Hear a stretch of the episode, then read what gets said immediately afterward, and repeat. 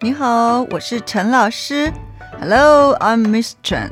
Today we are going to talk about Christmas. 圣诞节。第一个，First，圣诞节，圣诞节，Christmas。第二个，Second，圣诞夜，圣诞夜，Christmas Eve。第三个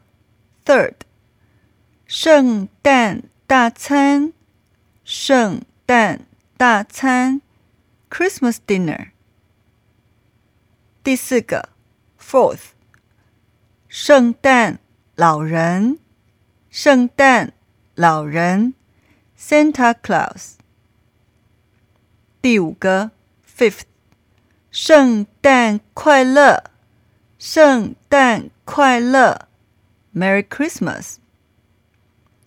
圣诞节的时候，我们交换礼物。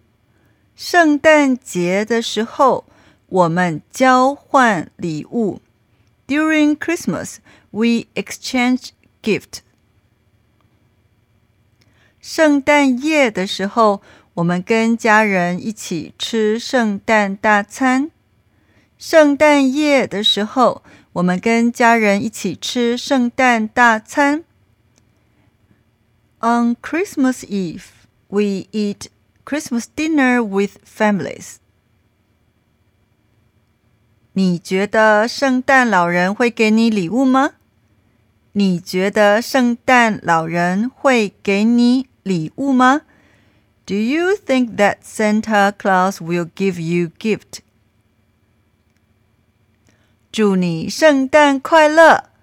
祝你圣诞快乐！Wish you a Merry Christmas。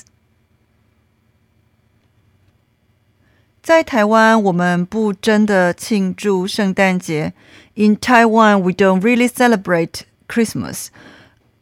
年轻人他们会去参加派对，Young people they might go to party。可是大部分的人没做什么特别的事情。but most of people we don't do anything special. 有的时候我们也交换礼物。Sometimes we also exchange gifts. 可是不一定做，but we don't have to do it. 基督徒跟天主教徒他们去教堂庆祝圣诞节。Christians and Catholics they go to church to celebrate Christmas. 总而言之，对大部分的台湾人来说，anyway, for most of Taiwanese，圣诞节没有那么重要。Christmas is not that important。可是我们还是很喜欢圣诞节，but we like Christmas a lot. Okay, I hope you can practice more by yourself. Merry Christmas，圣诞快乐！再见。